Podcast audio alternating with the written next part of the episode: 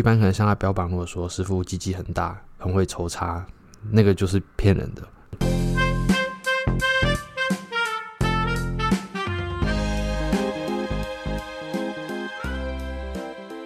Hello，大家好，我是阿宝。最近收到蛮多粉丝，就是可能他们会 IG 私讯我说，就贴给我看一些文章啊，或是一些店家，就是跟我询问说他们是不是真的是按摩师，还是是假的。就因为收到太多这种讯息了，然后才想说这集干脆就再帮大家做一个。全面性的统整好了，就是可能针对他们的广告，然后他们的社群经营，然后新德文对话、价格、影片，然后跟真的万一不幸你卵子冲脑的进去服务了，你怎样可以辨别他是真的假的按摩师？还有就是跟大家分享说，像这种工作室啊，一般按摩工作室跟我们这种非工作室，就是私人的好坏，就是的差别在哪边？你一般的话，你可以从广告它主打的标榜来做分辨。一般可能像他标榜，如果说师傅鸡鸡很大，很会抽插，那个就是骗人的。因为其实情欲按摩在针对那方面，其实没有到说是主打那方面打炮，毕竟不是情欲按摩正统情欲按摩的主打。然后再有些可能师傅他会就是广告会标榜，就是影片好了，都是女客人做爱影片，那个也都是骗人的。因为毕竟一般服务我们是不会做任何录影的跟拍照，而且就算你要以自己的技术为主打，也不是。PO 那种性爱影片吧，所以那种也都是骗人的居多，几乎都是骗人的。再可能就是说他会什么推拿按摩，什么有按摩师执照，然后做就是像可能他说做情欲按摩那种，也大部分都是假的。就是我说就是所谓的半吊子的情欲按摩师，就不是说像正统的。然后再来就是可能说他的社群经营啊，比较多客人贴过就是 IG。因为 IG 它经营上面可能就是你，他是设通常都会设不公开，因为他可能怕被检举。然后你一加他好友，可能里面东西就是完全是就是打不着杆子，就是完全碰不上面，就可能他 po 一些有的没有的图片，日常跟网络找一些随便简单的几张图片，然后上面就做一些无关的介绍，就这种其实算最粗糙的手法之一。这种都是骗人的按摩师。再就是心得文吧。因为蛮多客人贴给我，最多也就是心得文，然后就是我就是疯狂的开始上 D 卡爬文啊，然 后干，原来他妈真真的好多，然后其实很多都是假的，因为毕竟其实像他们很多就是直接把名字打出来，不然就是可能推荐某某个按摩师，然后这种就是我从从客那边打听到同行，或是有听到小道消息，就是其实这些都是现在最流行的业配方式啊，因为毕竟其实 D 卡也没有在。很谨慎的处理，可能要等到真的有人因为情侣按摩，然后发生了一些什么，可能生小孩得了性病，他们官方才会正式处理这种商业宣传的问题。不然，其实像有些就是有人检举有效，但有些人检举文章还是在，但是他就是很明显的就是直接打广告，说是哪一家哪个哪个师傅，因为你看你仔细看，你会发现很多很明显就是。他们会出现在某一个特定的时间 po 文，因为据我有认识在低卡工作的朋友，他们是确实跟我说，就是像工程师是轮班的没错，但是因为客服审核人员他们是做一个，就是像我们正常上下班，所以可能像五六日他们放假了，所以你看通常这种情欲按摩文章最容易出现在就是半夜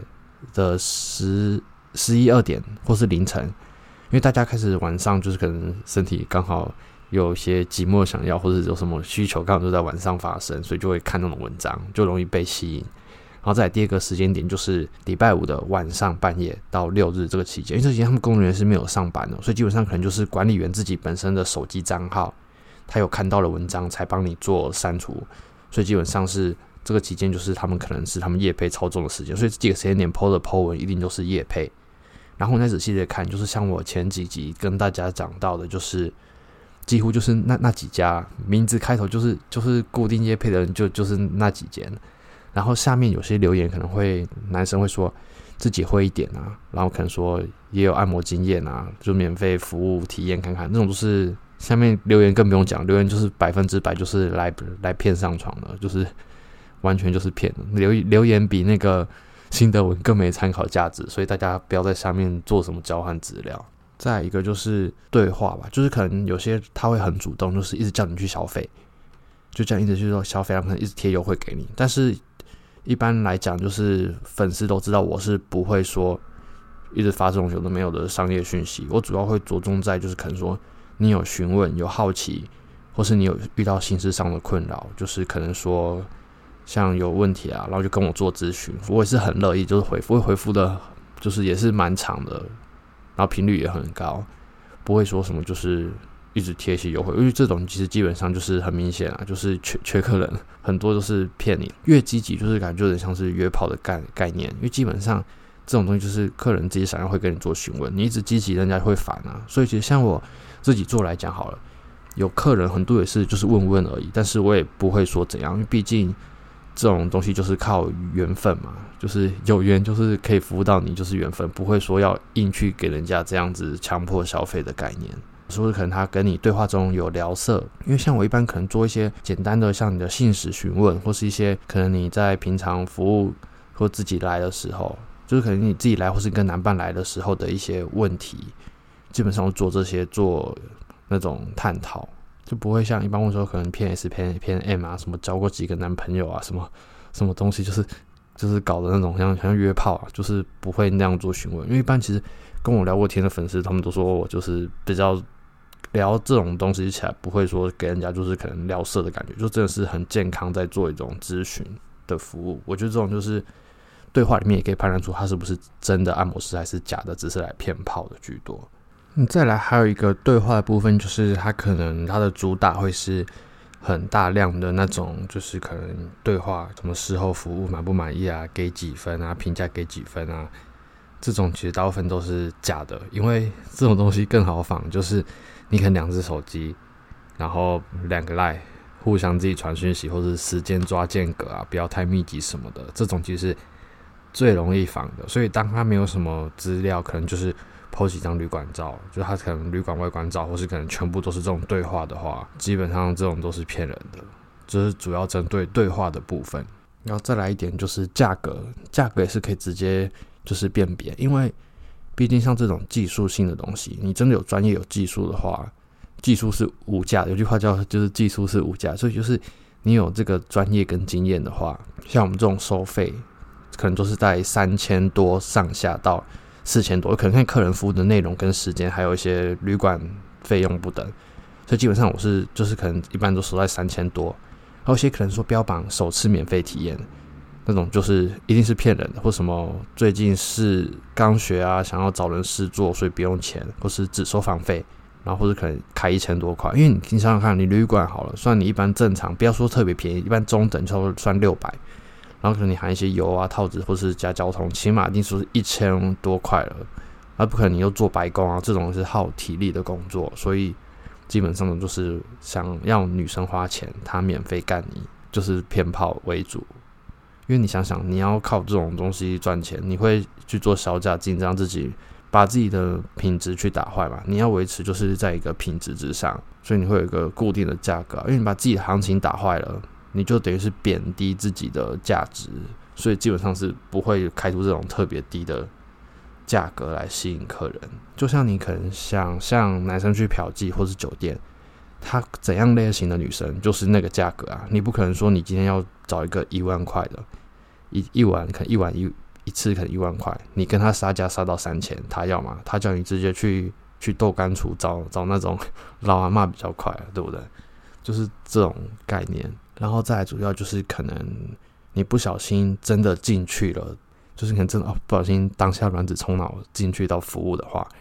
你可以先从我之前讲的，他是不是先帮你做。背部的按摩就是可能一般，因为标准的，据我所知，骗炮的都是以背部按摩为主，而有些甚至就是我看过，他标榜就是还先帮你刮痧拔罐，那种真的太太瞎了。你刮痧拔罐完之后，你全身搞的那样子，像被虐待。然后那时候你给刮痧拔罐完是一种放松，它是属于就是一般就是放松的一种，然后。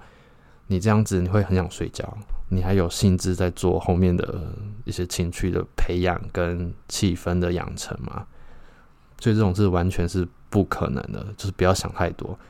一般在学，就是会有我们会有按摩是没错，但是不会在一开始就是给客人直接来一个大型的重力道的按摩，就是后面可能你聊天或是有时间的时候，帮你做一个就是你高潮完放松之后的一个按摩小聊天按摩的一个服务。因为高潮的时候女生会是紧绷的，所以后面就是后续会有时间做放松跟聊天。但是基本上我们是主要以敏感带的探索跟挑逗为主，所以不会强调按摩。然后跟那种推拿那这种就是太瞎了，这种就是你不小心进去的话，你才发现也是可以判别，但是你来不来得及脱身就要看个人了。接下来就讲到另外一种就是性冲动，因为像可能比较没经验的师傅是就在骗跑了，他按摩的时候他会比你更想要做爱。他主动要求客人，或是主动撸客人，或是可能自己就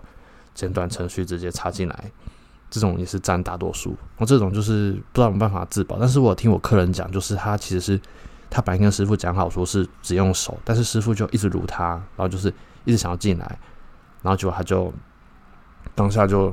就没有气氛，他就直接走人，就是直接走人啊。然后可他钱还是有付啊，你也可以说你可以那个不要付钱就直接走。那这个就要看女生自己本身的反应。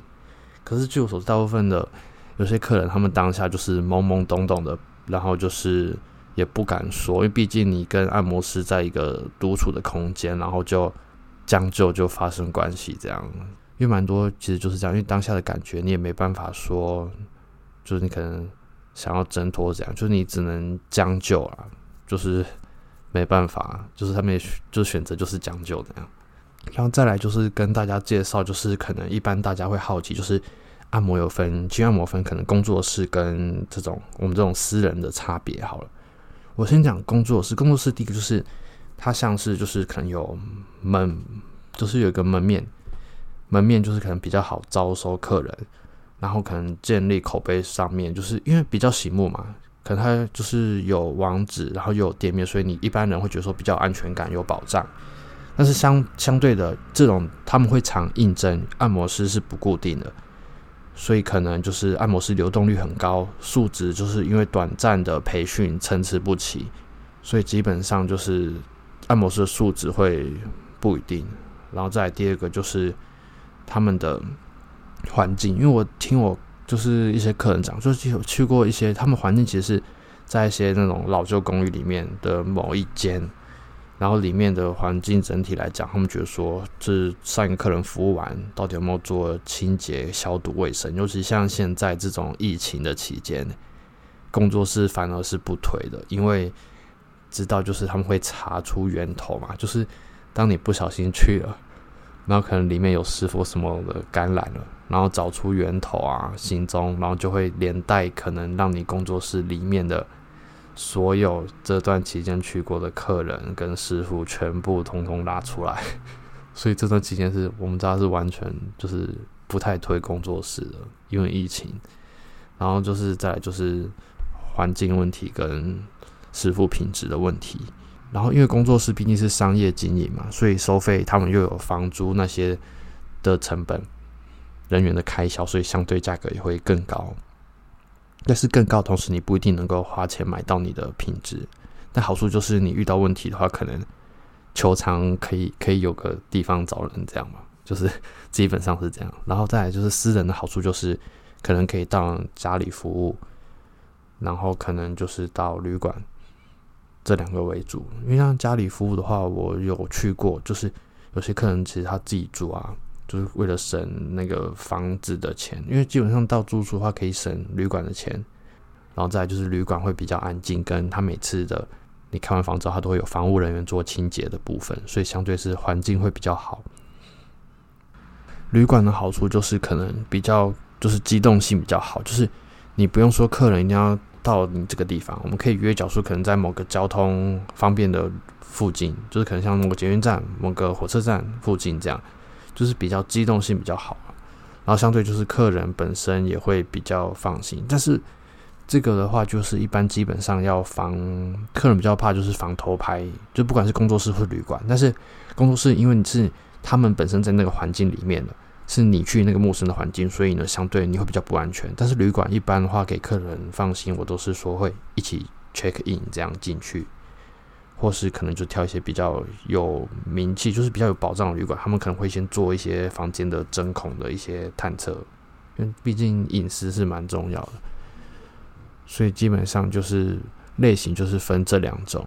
然后跟我再重新讲一次，就是有关于全部的一些他们话术啊、夜配心得，就是让大家在这一集可以好好的多听几次去做分辨，这样。